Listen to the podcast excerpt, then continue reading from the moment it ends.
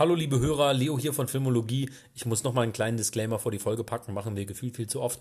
Aber ich habe leider erst nach 10 Minuten der Aufnahme gemerkt, dass mein Soundboard falsch eingestellt war. Deswegen ist die Aufnahme am Anfang ein bisschen übersteuert. Ich habe es dann ja noch gemerkt, noch adjustiert und versucht den Anfang im Edit zu retten. Aber deswegen ähm, beschissene Audioqualität auf meiner Seite ähm, die ersten paar Minuten. Aber das legt sich dann nach einer Zeit. Deswegen äh, jetzt erstmal viel Spaß mit der Folge. Hallo Leute, willkommen zu Filmologie. Ich bin Björn und das ist Leo. Hallo. Leo sagt Hallo. so, und äh, wir haben heute mal wieder ein bisschen äh, entspannteres Thema, ein bisschen kürzer, nicht ganz so High Stakes. Wir müssen jo. keine riesen Listen machen. Ich würde das einfach mal so anfangen. Leo, wie viele Filme hast du gesehen in deinem Leben? Hol mal kurz deinen Letterbox raus. in meinem Leben. Ähm, Wie viele hast du in Letterboxd gelistet? Also, ich glaube 1361 Filme, was ich erstaunlich wenig finde. Ich glaube, es sind vermutlich mehr. Ich denke auch, dass bei mir eine Dunkelziffer ist, aber ich habe tatsächlich mal äh, sehr gründlich so versucht, alle Jahre in mhm. Letterbox durchzugehen.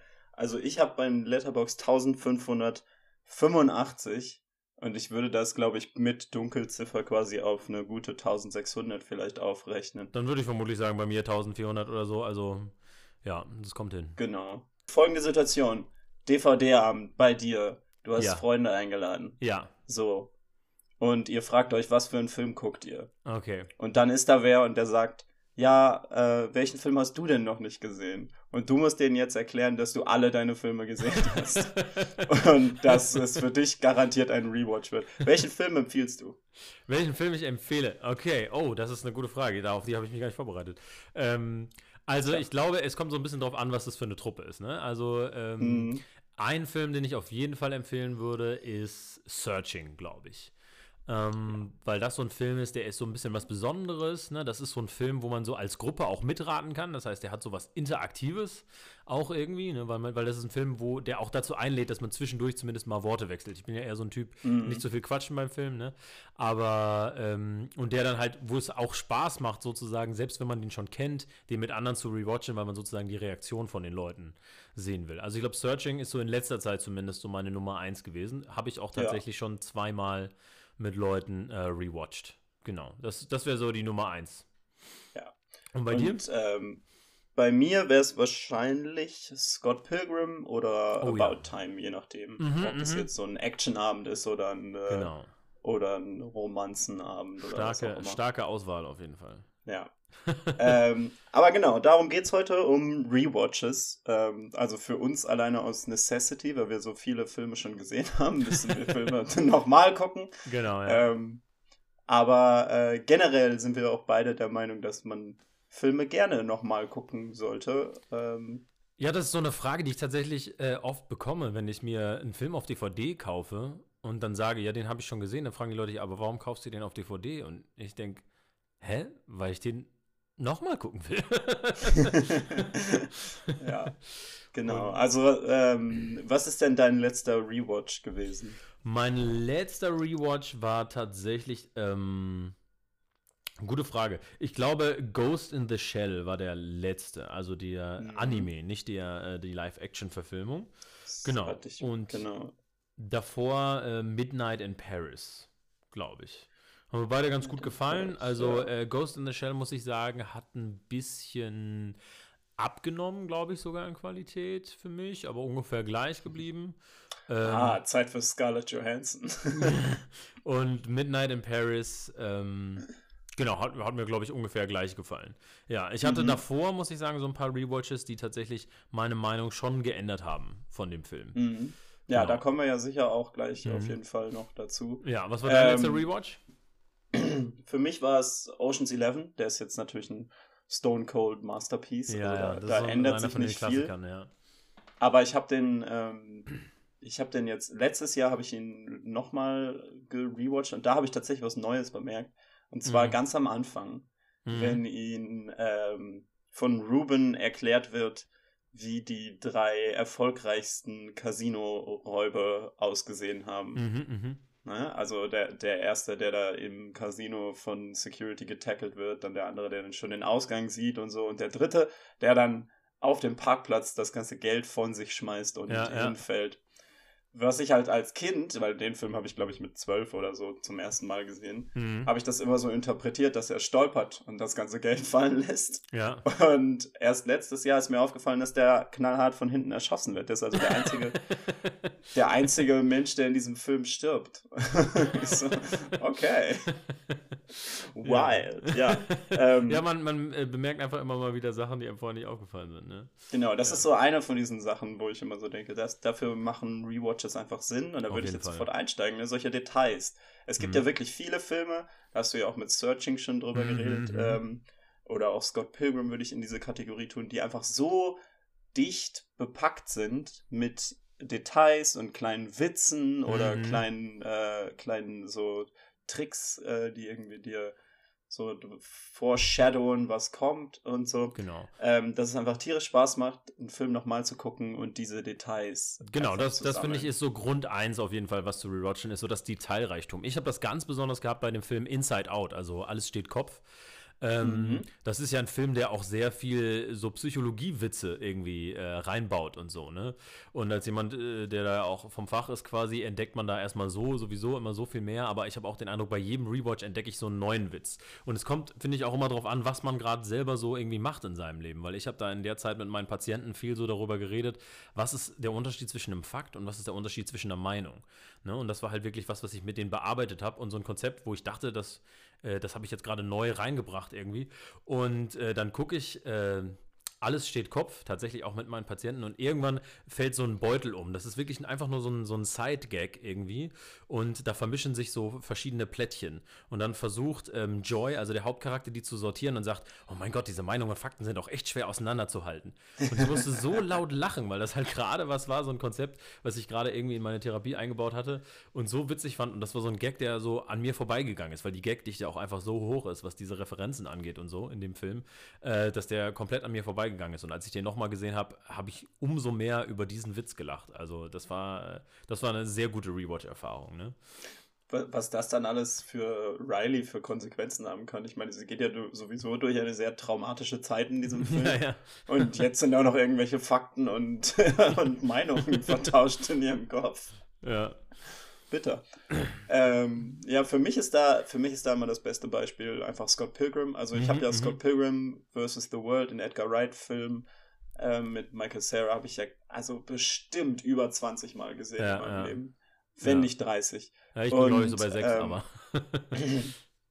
und ich schaff's immer noch neue Witze darin zu finden. Also, mhm, mhm. ähm, weil der so voll mit so kleinen mit so kleinen visuellen Gags ist und ähm, und das ist halt eben das Ding, ne? du kannst gar nicht so viel aufnehmen wie ein Film, die ja. dich zuballert, weil das finde ich ja auch so schön beim Film jetzt versus äh, anderen Medien, ist, dass du viel viele Ebenen hast. Ne? Also du hast zum einen mhm. natürlich die Worte, die gesprochen werden, aber natürlich auch die Bilder, ne? wie sie, wie sie, die Komposition der Bilder. Du hast letztendlich das Licht. Es gibt so viele äh, verschiedene Ebenen, auf denen was passieren kann, dass ich finde, dass du jetzt abgesehen von Gags oder irgendwas, dass du einfach gar nicht alles aufnehmen kannst oder zumindest dir so bewusst machen kannst, wenn du einen Film das erste mhm. Mal siehst irgendwie.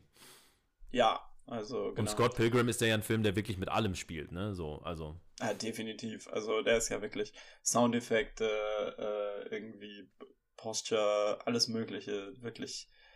Der, wo ein Gag zu finden ist, findet Scott Pilgrim diesen Gag. Und generell ist ja also Edgar Wright einfach ein äh, wunderbarer Regisseur für Rewatches, weil er einfach so viel in den Details arbeitet und sich Fall. irgendwie da nichts nehmen lässt, irgendwie keine, keine Sekunde in seinen Filmen ist verschwendet. Ähm, bei Baby ähm, Driver gibt es auch so einen Moment, wo wirklich nur so für eine Sekunde so gezeigt wird, wie, äh, wie Baby halt auf so einen Knopf drückt, der halt so eine komplette komplettes Geschehen danach erklärt. Und das habe ich auch erst, glaube ich, beim dritten oder vierten Mal gucken, habe ich bemerkt, ah, okay, jetzt verstehe ich, was er da macht. Ach, wenn er sie aufnimmt, um sie dann nachher zu remixen? Äh, nee, nee, ich meine, wenn er den, ähm, den Airbag ausschaltet für den Beifahrer. Ah, ja, okay. Genau. Ja, ja, ja, genau. ja. ja, ja, genau. Alles so, ja. so kleine Details. Ähm, das wäre so einer, ähm, das ist auch eine Kategorie für warum Rewatchen, die ich auch noch hier habe, ist halt just for fun. Ja. Manche Filme machen einfach tierisch Spaß. Ja, es, und, gibt, es ähm, gibt so Filme, finde ich, die, die gehen immer. Und zwar nicht, weil das jetzt irgendwie besonders großartige oder bedeutsame Filme sind. Also für mich, ich habe da eine ganze Liste, also sowas zum Beispiel wie Mission Impossible 4. Ne? Mhm. Das ist so ein Film, Der macht einfach Bock, der ist einfach witzig, ne? Oder jetzt mhm. auf einem Film, wo, wo Leute sagen werden, äh, das ist einer, den ich mit am meisten gesehen habe und wo Leute vermutlich den Kopf schütteln werden, ist Vermächtnis der Tempelritter mit Nicolas Cage. Ja, mhm. weil, das, weil das einfach irgendwie, der macht einfach Bock so. Er klaut einfach die Declaration of Independence und das ist einfach irgendwie witzig. ist auch einfach witzig, und, ähm, ja, Genau, also deswegen, ja, ist das auf jeden Fall auch ganz hoch auf meiner Rewatch-Liste. Da habe ich jetzt mal äh, spontanen Gedanken. Was sind denn Filme, die eigentlich mega Spaß machen, die du irgendwie überraschend nicht so oft rewatcht?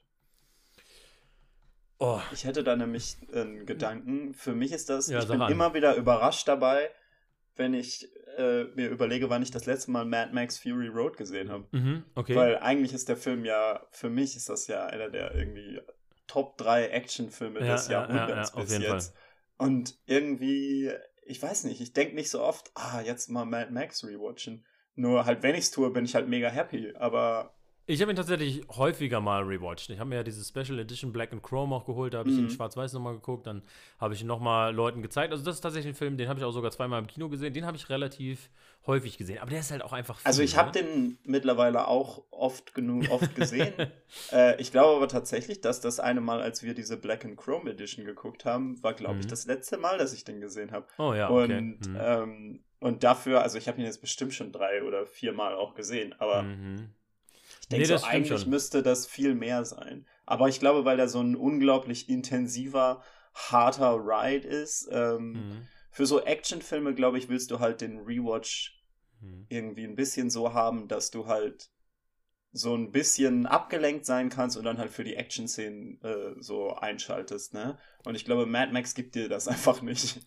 Bei mir ist es auch ein bisschen La La Land, weil äh, La La Land ist so ein Film, den ich eigentlich, wo ich jedes Mal, wenn ich den gucke, bin ich richtig glücklich und froh, aber eigentlich sollte ich ihn häufiger gucken. Und La La mhm. Land ist halt noch so ein Film, wo ich finde, dass auch ähm, so, eine, so eine Kategorie ist, warum man was rewatchen sollte. Ich habe den gesehen und ich fand den hammergut, hammergeil. Und ähm, dann kam, dann ist er ja für unfassbar viele Awards nominiert worden. Und mhm. dann haben die Leute gesagt, so, oh, so gut ist der Film gar nicht und der ist total overhyped. Das ist ja häufig so das Problem von einem Film, ja. der sehr schnell, sehr stark gehypt wird, so für Awards, dass dann immer so der Backlash kommt von Leuten, die sagen, ja, so gut ist er jetzt auch nicht. Und mhm. äh, davon hatte ich tatsächlich so viel gehört, dass ich irgendwann wirklich fast angefangen habe zu glauben, nee, äh, La La Land ist eigentlich overhyped. Und dann habe ich den nochmal geguckt und habe gedacht, nee, nee, La La Land ist nicht overhyped. Dann, dann sieht man diese Komposition von den Farben und man sieht mhm. irgendwie, man hört die Musik, man sieht dieses dieses unglaublich gute Lighting einfach, ne? wie, sie, wie sie einfach die Leute unterschiedlich ja. beleuchten, je nachdem, äh, ob jetzt ein Musical-Nummer kommt oder, oder wie die Emotionen gerade sind in der Szene. Die und dann denke ich mir so, nein, La La Land ist großartig. La La Land ist einfach großartig, da kann mir keiner was erzählen, ist mir scheißegal. ein Film, bei dem mir das immer passiert ist, ähm, ist Deadpool, weil ich irgendwie immer so, dass, wenn ich Deadpool nicht gucke, ähm, das gilt auch für, für Fernsehen tatsächlich bei Rick and Morty. Wenn ich Rick and Morty nicht gucke, bin ich richtig genervt von Rick and Morty. Und wenn ich Deadpool nicht gucke, bin ich so, ja, ein bisschen genervt von Deadpool, von dem Gedanken von Deadpool.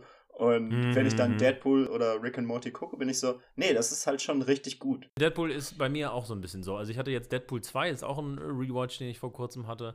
Und äh, da habe ich auch gedacht, so, der ist doch besser, als ich ihn in Erinnerung hatte. Ich meine, ich habe den auch so ein bisschen in der Zeit geguckt, wo ich, mir das Ganze so diese Self-Awareness und dieses, dieses Meta-Ding irgendwie so ein bisschen auf den Sack gegangen ist. Ne? Das ist ja auch immer so ein bisschen, mit was für einem Mindset geht man in den Film irgendwie. Mhm. Und was ist so, ne, wie lange hat man einen Film auch nicht mehr gesehen und, und ja, genau, in, in was für einem Mindset ist man gerade. Genau, also da, das wäre dann sowas, genau, Mindset, Expectations, so Erwartungen, das ist ja auch was, ne, wo man bei mhm. vielen Filmen merkt, ähm, also oft halt eben auch durch was für Trailer man gesehen hat und so weiter, mhm. dass man vielleicht mit den total falschen Erwartungen reingegangen ist. Ich habe gehört, dass das vielen Leuten mit Arrival passiert ist. Mhm, mh. Zum Beispiel, also mir jetzt persönlich nicht, aber weil halt Arrival ähm, im Marketing, glaube ich, sehr viel weniger ähm, High Sci-Fi Drama aussah, sondern mehr irgendwie mhm. so halt Aliens kommen auf die Erde, Action und so weiter. Naja, stimmt sind da, glaube ich, viele Leute mit den falschen Erwartungen reingegangen. Und für sowas lohnt sich das auch immer. Ich ja. erinnere mich da an eine Situation, die wir hatten, als wir in ähm, Neuseeland zusammen im Kino waren. Und da haben wir den Film Drive geguckt. Oh, und stimmt. ich weiß ja, noch, ja. Ähm, dass, dass Drive so ein Film war, der wurde im Marketing völlig anders dargestellt. Drive ist ja wirklich so ja. ein wirklich langsamer, ähm, ja, Thriller will man schon fast gar nicht sagen, weil der halt sich wirklich mit so einem lang, langsamen Pace bewegt und dann kommen plötzlich immer so kurze Actionsequenzen, ganz kurz immer, die so ausbrechen und dann geht er aber wieder weiter so langsam und sehr in sich gekehrt und so. Und in dem Marketing sah der aber aus wie, weiß nicht, äh, Transporter 2.0, so nach dem Motto, ne? Mhm. Und man hat irgendwie einen Actionfilm mit Ryan Gosling erwartet, weil er, glaube ich, die vier äh, Autoverfolgungsjagden, die in dem Film sind, wenn es überhaupt vier mhm. sind, äh, die waren dann halt auch im Trailer. Und ich weiß noch, dass du rausgegangen bist und das erste Mal gesagt hast, nee, irgendwie, irgendwie war der Film doch blöde.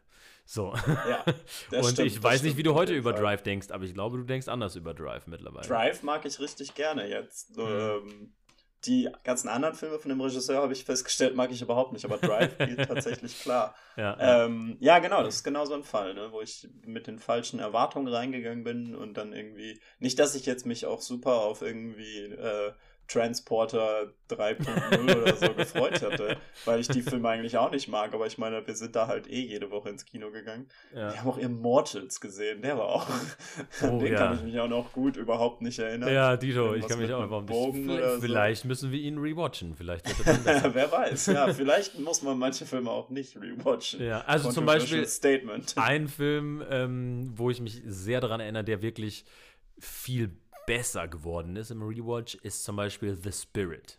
Weil mhm. ähm, The Spirit ist ja so eine, eine Comic-Verfilmung, wo Frank Miller, der eigentlich Comicbuchautor von den Sin City-Büchern, äh, Regie geführt hat. Und der ist halt in derselben Ästhetik gefilmt wie Sin City. Und ja. ich kannte die Comics nicht und habe dann erwartet, dass es halt auch so ein, vom Ton her ein Sin City wird. Ne? Aber in der Tat ist äh, The Spirit einfach wirklich so ein, so ein weirdes so ein weirder Comic, also der Film auch, ne, ist, ist einfach so eigenartig und hat so skurrile mhm. Witze irgendwie.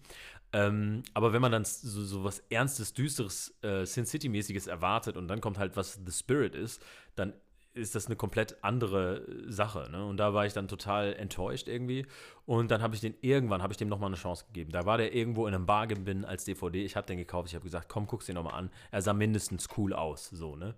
Und ich habe so herzlich gelacht und fand den so witzig, weil ich so mit völlig null Erwartungen dann dran gegangen bin und plötzlich diesen Film ähm, akzeptieren konnte für das, was er ist, nämlich nicht Sin City, äh, sondern was ganz Eigenes irgendwie, mit einem ganz eigenen Ton. Und seitdem liebe ich mhm. The Spirit. Also The Spirit, ich weiß noch, ich habe mal. Ähm, das ist übrigens nicht der Pferdefilm, möchte ich nochmal sagen. Das fragen mich immer das Leute, ist, wenn ich über The Spirit rede. Spirit. Der wilde Mustang. genau. ähm, ich habe mal für eine Hausarbeit ein Buch von Michael Eisner, der ja mhm. das Spirit Comic geschrieben hat, gelesen. Und ähm, da war dann halt viel eben über Comics an dem Beispiel von seinen Spirit Comics erklärt. Mhm. Und ähm, einfach nur diese Comics zu sehen und dann so zurückzudenken, Moment, aber dieser Film sah doch aus wie Sin City. Ah. ja, ja. Das ja, ist einfach komplett komplett unterschiedlich und ganz anderer Stil. Und ja, es ist halt so eine, so eine, irgendwie so eine Oldschool Pulp Action-Comic-Reihe, so ein bisschen. Mhm, mh, genau. Und gar nicht so Sin City. Aber ja, zum Beispiel sowas ist ein guter Punkt für Marketing. Gibt es denn für dich noch irgendeinen sowas. Film, wo du sagst, den, den fand ich vorher nicht so und dann habe ich den rewatcht und dann fand ich ihn plötzlich gut oder hast du das noch nie gehabt? Mm, ich muss mal gerade überlegen. So ich meine, Drive ist auf jeden Fall einer, den ich dann irgendwann wirklich bewusst gerewatcht habe, mhm. nochmal geschaut habe, weil ich gedacht habe, ha, ja, irgendwie, irgendwie habe ich da was verpasst. Ne? Ähm, mhm. Ich habe es ja jetzt letztes Jahr, äh, als Dr. Sleep rauskam, habe ich es mit The Shining versucht, mhm. weil ich The Shining nicht mochte. Und dann habe ich The Shining nochmal eine Chance gegeben. Ich mag The Shining immer noch nicht. Ähm, da hat es jetzt halt mal nicht geklappt. Jetzt so direkt fällt mir nicht sofort. Ich hatte das extrem bei Citizen Kane. Und zwar ähm, war Citizen Kane so ein Film, der immer auf meiner Liste stand von Filmen, die ich mal unbedingt gucken muss. Und äh, dann sollte ich ein Referat halten über Narzissmus und dachte, äh, Citizen Kane bietet sich da ja als Fallbeispiel vielleicht an. Ne? Also es ging ja auch um psychische Störungen im Spielfilm und so. Und ähm, also habe ich Citizen Kane gewählt und habe den dann das erste Mal geguckt, weil ich dachte, jetzt habe ich auch einen Grund. Und der wird ja auch als einer der besten amerikanischen Filme aller Zeiten gehandelt. Ne? Mhm. Und ich gucke Citizen Kane und ich bin eingeschlafen in der Mitte. Und dann irgendwann wieder aufgewacht und dachte so, also irgendwie, der packt mich nicht so richtig. So, ja, jetzt an diesem ich, Moment muss ich dann äh, kurz reingreifen und ja. sagen, dass an diesem Punkt Leo leider aus dem Podcast geschmissen wurde und ich darf euch jetzt den neuen Co-Host vorstellen. Schmeo. Nein, ich weiß, es ist, es ist eigentlich, als Filmfan kann man es eigentlich kaum erzählen, dass man bis Citizen Kane eingeschlafen ist. Aber ich habe den dann nochmal geguckt und habe gedacht, so, okay, äh, weil dann habe ich natürlich auch geschaut, dann was ist da über Narzissmus drin und habe gedacht, so, okay, nee, äh, da ist doch irgendwie mehr. Vielleicht war ich auch einfach äh, müde oder vollgefressen oder so. Ich glaube, das war sie. Ich hatte gerade eine ordentliche Portion Bratkartoffeln gegessen.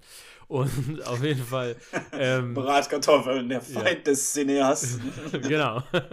Und ähm, naja, dann habe ich den nochmal geguckt und habe gedacht, so, oh doch, ne, der ist eigentlich, eigentlich ganz gut. Und dann habe ich nochmal geguckt und habe gedacht, wait, der ist richtig gut. Und dann habe ich ihn nochmal geguckt und wirklich erst beim dritten Rewatch habe ich diesen Film gesehen und gedacht, dieser Film ist ein absolutes Meisterwerk. Einfach und auch nicht, ich glaube, es lag auch nicht nur daran, dass ich ihn rewatcht habe, sondern dass ich ihn auch mit einer speziellen Absicht rewatcht habe, nämlich um halt Argumente zu finden für diese, für diese Narzissmusdarstellung und so. Ne? Und wenn man, mhm. ich finde, manchmal so einen Film ein bisschen investigativer anschaut ne? und wirklich guckt, wie ist der gemacht, was ist da gemacht, ne? und damit so einem anderen Auge dran geht, dann kann man plötzlich so viel entdecken. Ich habe das nämlich, das sagen ganz viele Leute zu mir, wenn, wenn ich denen erzähle, wie ich mich mit Film beschäftige und mit Kameraeinstellungen, bla bla bla, und dass ich die ganze Zeit Video-Essays gucke, dann sagen die immer so, nee, also ich hätte keine Lust, Filme zu gucken, ich will einfach Spaß haben und das wird mir die Filme, glaube ich, kaputt machen. Und meine Antwort das ist immer. Das stimmt ja einfach nicht. Nee, weil ich sage halt, schlechte, klar, schlechte Filme werden dadurch schlechter. Ist so. Ne? Weil man halt auf Sachen achtet und sagt, was ist das denn für ein Mist? Aber gute Filme und manchmal auch mittelmäßige Filme können dadurch so viel besser werden, ne? Weil man mhm. einfach so viel mehr Ebenen hat, auf die man Sachen entdecken kann und über die man sich freuen kann. Und wenn man dann sich Citizen, äh, Citizen Kane anguckt und wie der einfach die Tiefe benutzt. Ich sage ja auch immer, Orson Welles ist so ein, so ein Regisseur, ähm, der mit 3D unfassbar viel hätte machen können. So einer der mhm. wenigen, wo ich sagen würde, den hätte ich gerne gesehen, wie der einen 3D-Film macht. Ne? Weil er so viel. Auf der anderen Seite macht er das ja so schon. Ja, ja, also Genau. Ähm, ich weiß nicht, ob er 3D dafür braucht. ja, ja, aber ich glaube, wenn einer damit äh, noch mehr machen könnte, dann wäre es ähm, Orson Welles, meiner Meinung nach. Ja, möglich. Und deshalb Citizen kennt wirklich von, hm, was war das denn jetzt zu, oh mein Gott, das ist ein Meisterwerk. Es hat drei Rewatches gebraucht, aber ich bin absolut davon überzeugt, dass Citizen Kane ein Meisterwerk ist jetzt. Also, ähm, ich kann dir mal meine Citizen Kane Story erzählen. Ich habe den für die Uni geguckt, für unsere Film Studies äh, Reading List. Mhm. Ich habe den mit ein paar Freunden geguckt und die waren alle tierisch gelangweilt und ich saß da nur so, shut up, something amazing is happening on screen. Oh mein Gott, könnt ihr das nicht sehen? Und äh, war tierisch genervt von denen eigentlich, dass sie das so überhaupt nicht gefeiert haben. So ja, und ich finde, es ist halt auch so wirklich so ein bisschen das Mindset, mit dem man rangeht. Ich finde erstmal, also erstmal muss man sowieso bei alten Filmen muss man auch damit rechnen. Das sind alte Filme, die sind mhm. anders gemacht. Ne? Ich finde, da muss man sich auch an so einen äh, so mit anderen Erwartungen rangehen. Und dann äh, war es bei mir halt wirklich einfach so. Ich glaube, so einfach so Citizen Kane nebenbei zu schauen und ich äh, stopfe mir da meine Bratkartoffeln rein und so, das ist wirklich einfach vielleicht nicht die beste Art und Weise, Citizen Kane zu gucken. Ne? Es gibt ja, also es gibt Filme, finde ich, die kann man so nebenbei anschmeißen und es gibt Filme, da sollte man einfach wirklich den 100% seiner Aufmerksamkeit schenken. Ne? Ja, nee, das stimmt. Ähm, wie ist denn umgekehrt? Hast du mal einen Film rewatcht und dann nach dem Rewatch gedacht, boah, nee, der ist jetzt aber eigentlich viel schlechter, als ich ursprünglich dachte? Also ich meine, ein Film, der, ähm, der seine der seine Dummheit immer mehr enthüllt, je mehr man ihn guckt und den ich dafür irgendwie immer mehr so, von dem ich dann immer mehr genervt bin und irgendwie, ich habe ja so eine Love-Hate-Relationship mit diesem Film und es ist Now You See Me, äh, die okay. Unfassbaren auf Deutsch. Ja, ja. Der hat einen der schlechtesten Twists in der Filmgeschichte. Definitiv. Und ähm, Twists können ja bei Rewatches, äh, ist ein sehr zweischneidiges Schwert. Wenn mhm, du einen Twist wir, in deinem genau. Film hast, dann wird der im Rewatch, kann er besser werden, wenn der Twist gut ist, oder schlechter, wenn der Twist schlecht ist. Und wenn der ja, Twist ja. der schlechteste Twist ever ist und einfach überhaupt nicht im Film angelegt ist und du dann, weil, ah, dann ist es halt nicht gut. Der, ähm, der Punkt von einem Film mit Twist in einem Rewatch mhm. ist ja mhm. wirklich, du, ähm, du gehst dann wieder rein und denkst dir so, ah, jetzt weiß ich ja, was passiert am Ende. jetzt kann ich die ganzen Details suchen. Mhm, mhm. und ähm, Now You See Me hat keine Details, was den Twist angeht. Ein, also, eins, eins hat er. Ja. Eins? Ja, eins. Ah, auf jeden Fall. Es ist, da ist, ähm, Woody Harrison wird ähm, von Mark Ruffalo irgendwie interviewt und er macht ja so sein Mentalisten-Ding und sagt so, I sense Daddy Issues. Und das ist so das Einzige, ah, was okay. so ganz, ganz wow. grob auf den Twist hindeutet. ja, ähm, schlechter Film, aber ja. ähm, aber das Ding ist halt irgendwie, irgendwie will ich, dass der Film gut ist. Aber, aber das ist halt das Ding mit, mit, mit, schlechter Film. Als ich Now You See Me das erste Mal gesehen habe, da habe ich damals noch meinen äh, Film-Review-Blog äh, gehabt. Und ich habe geschrieben, dass Now You See Me einen der besten äh, Man-on-Man-Faust in Anführungsstrichen Kämpfe hatte, die ich seit langem im Kino gesehen habe. Ja, stimmt, der äh, macht Spaß. Das war halt dieser Magic Fight. Aber so im Nachhinein, jetzt wo ich The Raid gesehen habe und alles mögliche andere, denke ich mir so, what the fuck habe ich denn da eigentlich gedacht? Hab ich da, ich habe da nicht genug Martial Arts Filme gesehen, glaube ich. In ja, gut, Zeit. aber ich meine, das, das ist ja nicht mal unbedingt falsch, weil es ist schon eine kreative, witzige Idee, an so eine Szene ja. ranzugehen. Also die Szene ist halt wie ähm, Dave Franco und Mark Ruffalo ja. sich prügeln, aber Dave Franco ist halt ein, äh, ein Zauberer, ja. so ein Trickzauberer und er bewirft ihn dann die ganze Zeit mit Karten und es ist, äh, es ist schon cool. Es macht so cool. Fesseln, aber Tricks und so weiter. Es gibt manchmal Filme, finde ich, die haben nämlich so, so die, die bedasseln dich so ein bisschen. Ne? Die haben irgendwie so coole mhm. Effekte und so und du denkst, boah, geil. Und dann irgendwie je mehr du drüber nachdenkst und dann guckst du ihn vielleicht nochmal und dann ist dieses, dieses Zugeballer, ne, ist dann plötzlich irgendwie weg und ähm, das, also diese Effekte beeindrucken dich plötzlich nicht mehr ganz so und was bleibt, ist halt die Substanz des Films. Ne? Und wenn die nicht passt, mhm. dann passt die nicht. Ich hatte das zum Beispiel bei Amazing Spider-Man 2.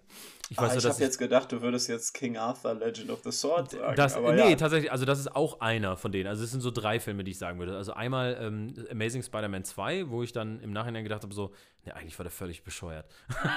ja, der Aber, ist auf jeden Fall Genau. Das war die erste Filmreview, die ich jemals auf meinem Blog geschrieben habe. Ja, bei mir auch. Positiv. Ja, ja, und dann ja, habe ich sie später nochmal gelesen und war so, ha.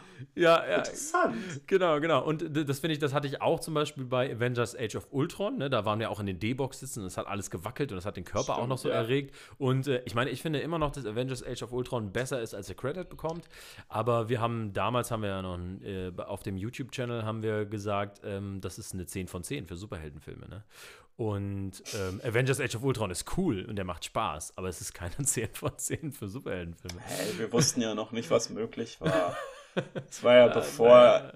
Naja, das war nach Winter Soldier. Also, ich meine, ähm, ja, naja. Winter Soldier ist für mich so einer, der, ähm, der glaube ich, im Nachhinein jetzt nicht schlecht geworden ist, aber ein mhm. bisschen was an dem, an dem Punch verloren hat. Aber so ähm, King Arthur Legend of the Sword ist auf jeden Fall so einer, der irgendwie so super flashy ist und man ist erstmal total beeindruckt. Und jetzt habe ich ihn letztens nochmal. ich glaube, da waren wir die Einzigen, die davon beeindruckt ja, waren. Das stimmt, das stimmt. Nee, ich mag ja Guy Ritchie auch super gerne. Ne? Ich mag ja auch die mhm. weniger beliebten Filme von ihm eigentlich. Aber, ähm, und ich mag halt seinen Stil einfach. Ich finde, dem, dem, Stil schaut man gerne zu. Und King Arthur ist dann aber auch nicht viel mehr als, als Style. So, ne? also, ne? Und auch ich mag King Arthur immer noch sehr gerne. Hast du ihn rewatcht? Aber natürlich auf die Art, wo ich so denke, so ja, es ist schon ein Trash-Film, aber. genau, und äh, aber was, was du jetzt gerade angesprochen hast, finde ich, ist ein sehr wichtiges Thema, was Rewatches angeht, und zwar Twists. Irgendwie. Mhm. Ich finde, es gibt so drei. Ich dachte, da reden wir schon die ganze Zeit. Ja, ja da sind wir ja so ein bisschen abgedriftet. Aber ich finde, so, es gibt so drei Sachen, die. Ähm, äh, drei Arten von Twists. Ne? Also es gibt den Twist, der sozusagen äh, den ganzen Film irgendwie auf den Kopf stellt und wo, wenn du ihn das zweite Mal guckst, ähm, du halt so die Clues findest und der Film eigentlich ein anderer Film ist. Ich finde, The Sixth Sense zum Beispiel ist so ein Film. Mhm, ich weiß gar nicht, ob definitiv. wir den jetzt noch spoilern dürfen, weil früher war The Sixth Sense so der klassische Spoiler, den man immer aussprechen durfte, weil jeder wusste es, weil jeder hatte diesen Film gesehen. Aber mittlerweile, wenn ich so mit jüngeren Leuten rede, äh, stelle ich fest, dass nicht jeder The Sixth Sense gesehen hat. Äh, mittlerweile. Ist auf jeden Fall wert. Und, genau. Ähm, und da ist es halt so, wenn du den Film einmal gesehen hast, äh, dann guckst du ihn nochmal mit ganz anderen Augen und andere Szenen bekommen eine völlig andere Bedeutung. So, ne? Das ist das Beispiel zum Beispiel für so einen richtig guten Twist. Und dann gibt es mhm. noch Filme, ich weiß gar nicht, ob ich das jetzt sagen will, äh, also welche Filme ich da meine, aber es gibt Filme, wo der Twist geil ist, aber egal. Weißt du? Wo du den Twist sozusagen gar nicht brauchst, um diesen Film noch besser zu machen, sondern wenn du den Twist weglassen würdest, würde der Film immer noch ein absolut geiler Film sein. Mhm. Weißt du, was ich meine? Einer dieser Filme yeah. wäre zum Beispiel, ähm, ja, ich, ich will es jetzt nicht spoilern, aber er war auf jeden Fall in deinen Top 5 für das äh, Jahr 2019. Genau. Top 5. Ah, okay. Genau. Ne? Da kommt, okay, ich glaube, ich weiß, was Ja, da kommt so ein Twist am Ende ja, und der, ja, gibt, der gibt dem Film auch eine, eine extra Ebene und, und gibt ihm auch was. Aber wenn du den Twist weglassen würdest, wäre der Film immer noch ein richtig geiler Film. Mhm. Mhm.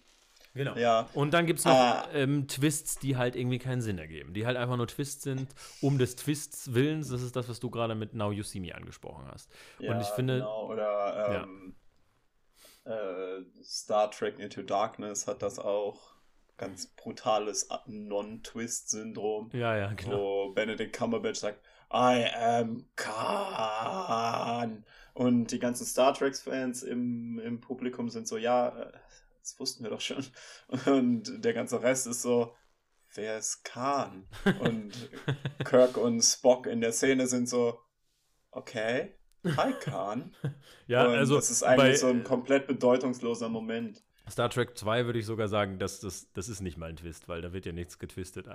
Ja, gut, aber dafür haben sie halt, dafür haben sie halt vorher wirklich hart versucht zu verstecken, es ist so aufgebaut. Dass, ja. dass Benedict Cumberbatch Khan ist. Das ist ähm, so aufgebaut wie ein Twist. Ja, das ist ja das ja, Ding. Genau. Er ist ja nicht, eh, also das ist wirklich der blödeste Twist, den es gibt, ist sozusagen, er ist einfach eine Person, also er hat ja eigentlich letztendlich, das ist ja was, was wir schon mal gesagt haben, ne?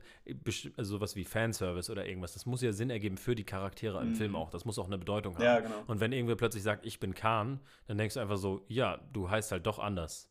So, so, ne? Genau, das, genau. Das, ist halt das Ding ist ja sogar, dass, äh, dass, äh, dass Into Darkness danach eigentlich noch einen relativ soliden Twist hat. Jetzt auch keiner, der irgendwie so ein so äh, ein richtiges Highlight in der Geschichte der Movie-Twists ist, aber mhm. einer, der halt thematisch und so ganz gut funktioniert. Mhm. Aber naja, das wird alles von dem miserablen Khan-Twist äh, irgendwie overshadowed. Nee, aber äh, da, das liebe ich ja eigentlich, nämlich wenn, wenn ein guter Twist ist, wenn man Leuten äh, am Rewatchen mit anderen Leuten, ist halt einfach dann einmal selber nach den Clues zu suchen. Ne? Das, das geht auch mhm. nicht nur jetzt bei Twists, aber auch so Filmen, die so ein Reveal haben, wie jetzt so ein Murder Mystery oder so, ne?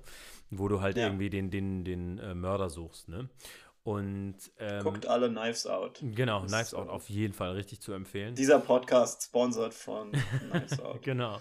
Ähm, und das macht einfach unfassbar Spaß. Und ich finde, so Leuten, auch Leuten Filme zu zeigen, ne? einfach wenn man so einen Film hat, wo man selber so eine richtig starke Reaktion hatte, positiv oder negativ oder traurig oder weint oder wie auch immer. Das kann man ja, mhm. sag ich mal, nicht in der Form wieder replizieren. Ne? Ich wünschte, ich könnte doch mal ins Kino gehen und Inception das erste Mal gucken, weil Inception damals komplett mein Hirn zum Explodieren gebracht hat und ich gedacht habe, wow, ja. sowas kann Kino. Also das war für mich so ein richtiger Meilenstein in meiner, äh, in meiner, äh, sag ich mal, cineastischen äh, Karriere. Und ähm, dieses Karriere. Gefühl, genau, wie auch immer. Äh, dieses Gefühl kann man halt nicht replizieren, aber wenn man jemanden dann halt Filme zeigt und der dieselben Reaktionen zeigt, dann ist es quasi, als würdest du es nochmal erleben, nur der ist dann halt so ein Surrogate quasi. Ne? Das ist, ich erinnere mich da zum Beispiel daran, als wir beide mit Lena alle Star Wars-Filme äh, geguckt haben. Und Lena mhm, ist eine sehr gute ja. Freundin von uns, die noch keinen äh, Shoutout an Lena, sie hört bestimmt zu, sie ist unser äh, größter Fan hier vom Podcast. ähm, genau, äh, und äh, wir mit ihr Star Wars geguckt haben und so ganz viele Reveals einfach, die, die viele Leute schon kennen oder die für einen schon irgendwie ein alter Hut sind, da hat sie so krass und stark darauf reagiert, dass es einfach Spaß mhm. gemacht Also ich glaube, ich habe mehr sie angeschaut als den Film, was ein bisschen creepy ist, aber ähm, weil es so Spaß gemacht Stimmt, hat, ihre Reaktion zu sehen. Ne? Ich habe auch, ähm, das war genauso, als ich dir und äh, Lena Mother gezeigt habe. Ne? Auch mhm. der übelste Abfuckfilm, ne? wo, wo ja auch so Chaos nach und nach immer, immer mehr eskaliert. Und einfach eure Reaktion in den Gesichtern zu sehen, war einfach richtig, richtig toll. Das war einfach so richtig schön. Das ist dieses, da kann man, finde ich, dieses erste Mal gucken Gefühl so ein bisschen replizieren mit. Das andere, was ich noch jetzt so als großen äh, Punkt habe hier, ist halt äh, der Grund, weswegen, glaube ich, glaube, was wir bis jetzt alles gesagt haben, das sind alles Sachen, die so noch relativ äh, klar sind und auch mhm. ein bisschen so, ja, dafür guckt man halt Filme nochmal, natürlich, ne? Ich meine, wir sind ja jetzt, wir sind ja jetzt nicht die Einzigen, die sagen, hey Mann, lass mal Inception gucken, was weiß ich, ne? Äh, weil die dem, weil die irgendwie Inception zeigen wollen. Das, für mich ist aber das Ding, dass ähm,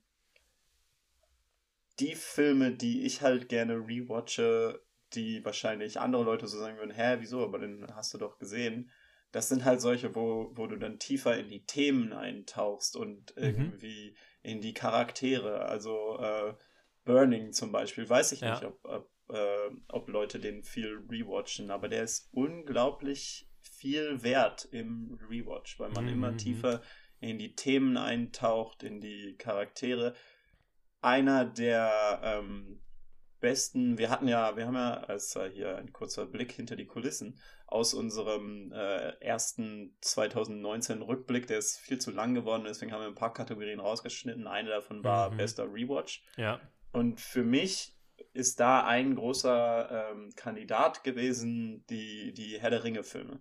Das sind jetzt auch Filme, die viele Leute rewatchen und so, aber ich weiß nicht, ob man dann immer so, so darüber nachdenkt, warum die so gut funktionieren. Es ist einfach für mich, war das jetzt dieses Mal, als ich die dieses Jahr, letztes Jahr nochmal geguckt habe im Dezember, war das so ein Moment, wo ich so richtig in, in manche Themen von diesem Film eingetaucht bin, in die ich vorher noch nie so ganz reingegangen bin und wo mhm. ich auch viele Sachen so auf eine Art verstanden habe, wie ich sie vorher noch nicht verstanden habe. Also ich. Ähm, Hast du ein Beispiel? Ja, absolut. Ähm, es gibt eine Szene in Die zwei Türme, wo sie mit Gollum durch die Totensümpfe gehen. Und mhm. ähm, Sam und Frodo schauen so auf den schlafenden Gollum und, ähm, und Sam will Frodo erklären, dass er, dass er Gollum nicht retten kann. Und, und, und Frodo reagiert ganz stark auf diese, auf diese, auf diesen Vorschlag, auf diese mhm. Idee von Sam, dass das nicht geht, dass er, dass Gollum verloren ist und so weiter und so fort. Und jetzt ist mir so erstmal zum ersten Mal so aufgefallen, dass das ein Moment ist, den man, glaube ich, gar nicht verstehen kann, wenn man das Ende vom dritten Film nicht gesehen hat. Ja. Und zwar nicht nur das Ende vom dritten Film zum ersten Mal gesehen hat, sondern das ja. Ende vom dritten Film so oft gesehen hat, dass man es einfach thematisch voll versteht. Mhm. Weil das Ende vom dritten Film, wenn du es das erste Mal siehst, denkst du so, okay, dann ist jetzt erstmal die Frage, welches Ende? Der hat so fünf oder so. ne? Aber dann, wenn man das Ende vom dritten Film irgendwie ein paar Mal sieht, dann merkt man erstmal, wie wie das eigentlich noch weitergeht. Ne? Also es gibt ja auch, ich habe letztens noch so ein gutes Video gesehen, ich weiß jetzt nicht mehr, wer es war, aber ähm, wo es darum geht, dass eben der Herr der Ringe, dass der so viele Enden hat, weil das halt ein Unterschied ist zwischen Plot und Story. Und ähm, der Plot endet, als sie den Ring ins Feuer schmeißen. Ja. Ne? Das ist das, was passiert.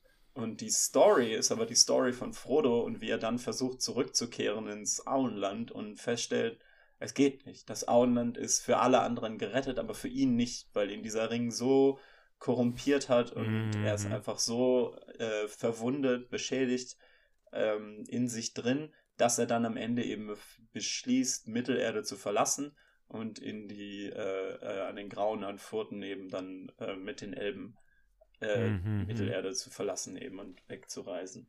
Und wenn du dann diesen Moment in die zwei Türme siehst und dir dann in dem Moment klar wird, oh, er weiß es jetzt schon.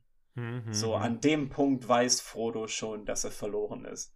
Ja. Beziehungsweise äh, er, weiß, er weiß, dass wenn Sam sagt, du kannst Gollum nicht retten, er dann kann man Frodo auch nicht retten. Zerstört, dann denkt Frodo halt und meint er, ich kann mich auch nicht retten. Mhm. Und das ist einfach etwas, was du unmöglich beim ersten Mal verstehen kannst. Ja, ja, das stimmt, ja. Hm ja. Und das, also es war für mich so ein richtig starker Moment.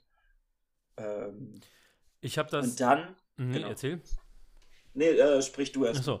ja, das, das, das, war jetzt aber, das war sehr profound. Ich weiß nicht, ob ich das matchen kann jetzt gerade. ich hatte mehr so. Ja, ich habe ähm, gleich noch einen. oh, wow, okay, okay, dann schiebe ich jetzt mal mein, mein billiges Ding dazwischen. Aber was ich hatte, ähm, ich finde, womit das auch viel zu tun hat, ist so mit dem Status, wo man selber im Leben steht, ne? wie man einen Film versteht auch. Ähm, zum Beispiel habe ich ähm, Jumanji rewatcht. Ist ein bisschen länger her, aber auf jeden Fall. Äh, Den hast du mir gezeigt. Kann sein, dass es da war. Ich weiß es nicht genau. Aber auf jeden Fall, als Kind war dieser Vater in Jumanji, war so ein fieser Typ den man so richtig überhaupt nicht leiden konnte. Das war so der strengste Vater, den ich mir vorstellen konnte. Und als ich den dann irgendwann nochmal mit Mitte 20 rewatcht habe, hab ich, konnte ich so voll relaten zu dem Dad irgendwie in vielerlei Hinsicht. Und so gedacht, so, ah, okay, er will eigentlich nur das Beste für seinen Sohn, aber er weiß nicht genau, wie er das ausdrücken soll und bla bla bla und so. Und plötzlich hat sich dieser Charakter von dem Vater so komplett verändert irgendwie, einfach weil ich nicht mehr mit meinem kindlichen Blick drauf geguckt habe, ne? So mit, äh, der mhm. verbietet mir was, das finde ich jetzt scheiße und deshalb ist der scheiße, sondern weil ich halt einfach viel besser irgendwie so die Beweggründe, die halt irgendwie im Subtext sind, viel besser nachvollziehen konnte irgendwie, ne? Ähm, mhm. Weil das ja auch so eine Zeit war, wo ich angefangen habe, meine Eltern besser zu verstehen und so. Ne? Und da, glaube ich, diese, diese Prozesse bei ja. mir einfach gerade auch losgetreten waren und ich das dann super auf den Film übertragen habe irgendwie. Und plötzlich war dieser Vater nicht mehr so der Willen irgendwie von, von, äh, vom ersten Akt, sondern irgendwie äh, ein Mensch, den man verstehen konnte. So. Ja, genau. Also sowas, das ist, äh, da, da würde jetzt der andere Teil, die, die die zweite Story, die ich jetzt noch erzählen würde, eben reinspielen. Also mhm. etwas, was dich halt in einer ganz anderen Lebenssituation trifft oder auch eben ähm, in einer ganz anderen Welt. Also ich meine, es ist ja generell bei Kunst so, dass es viel darum geht, aus welchem Blickwinkel du es betrachtest mhm. und so mhm. weiter und so fort. Und ähm, da hätte ich jetzt zwei Filme sogar, die ich auch im letzten Jahr äh, nochmal geguckt habe und die nochmal eine ganz andere Perspektive einnehmen. Das erste ist ähm, Jennifer's Body, mhm, ein mhm. Horrorfilm mit, äh, äh, mit Megan Fox. Ja, ja. und ich hatte da so ein, wo sie halt zu so einem Succubus-Dämon wird. Mhm. Ähm, und ich hatte da so einen Artikel gelesen, der, der darüber sprach, dass eben dieser Film eigentlich, äh, ich glaube, der ist von 2009 oder so, und dass der eigentlich zehn Jahre zu früh war. Mhm, und der, mhm. der wurde halt damals komplett verrissen und irgendwie keiner mochte den und so. Und dass der eigentlich heute halt total gut reinpasst. Und mhm. dann habe ich mir gedacht, ja gut, also ich habe den irgendwie als Teenager irgendwann mal geguckt und hab, der ist mir jetzt auch nicht so besonders im Kopf geblieben oder so. Und dann habe ich ihn nochmal geguckt und ähm, der Artikel ging halt eben darum, ja, in einer, in unserer MeToo-Generation mhm. und so weiter, bla bla bla, äh, ist das halt nochmal ein ganz anderer Charakter. Und mhm. dann gucke ich mir diesen Film an und es fängt einfach damit an. Also Megan Fox Transformation in diesen menschenfressenden Dämon ja. wird halt dadurch losgetreten, dass so eine trashige Punkband sie halt opfern will. Okay. Und, und also sie wird ermordet. Okay. Von denen. Und in dem Moment habe ich dann so gedacht, oh, ja, ich glaube, ich verstehe, was sie meinten.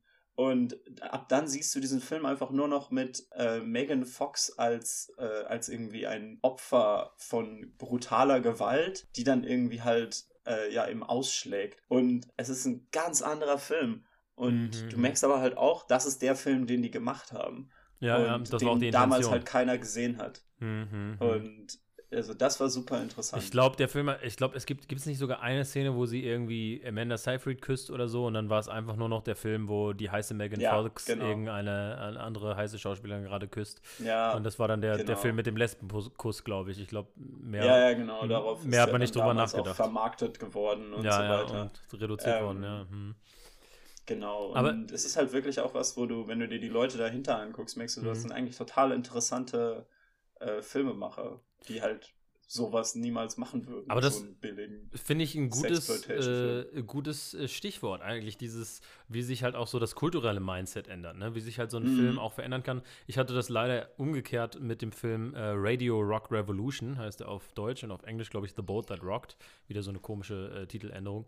Ähm, ja, aber der, den ich. Das ist ein Rewatch, vor dem ich richtig Angst habe, ja, seit wir darüber geredet ja, haben. Ja, also den, äh, ich habe es dir ja schon mal erzählt, den, den, fand ich unfassbar witzig, als ich ihn das erste Mal gesehen habe. Und als ich ihn jetzt nochmal geguckt habe, wo ich mich halt auch viel mehr noch auseinandergesetzt habe mit, mit so die Rolle der Frau in Hollywood und, und, und generell Feminismus im Allgemeinen, was ja auch generell unsere ganze Kultur sich irgendwie mit äh, auseinandersetzt jetzt aktuell. Unsere ganze Gesellschaft, meine ich. Ähm, da war der Film plötzlich so schrecklich. Da ist halt einfach eine Szene drin, wo ein Typ eine Frau abschleppt, in sein Zimmer nimmt. Ähm, und dann will er das Licht ganz aus und dunkel machen, damit er heimlich mit seinem Kumpel tauschen kann, der noch nie Sex hatte, damit er dann an seiner Stadt mit der Sex hat. Und das ja. ist Vergewaltigung. und das, ja, ja, ja, auf jeden und Fall. das ist eine Vergewaltigung, die ein Gag ist. So, ne? Und mhm. ähm, da wird überhaupt nicht nach Konsent gefragt, irgendwie. Und ich finde, der Film hinterfragt das auch nicht genug, sozusagen. Ich meine, die ziehen es dann nicht durch und es wird unterbrochen und so. Hahaha, witzig.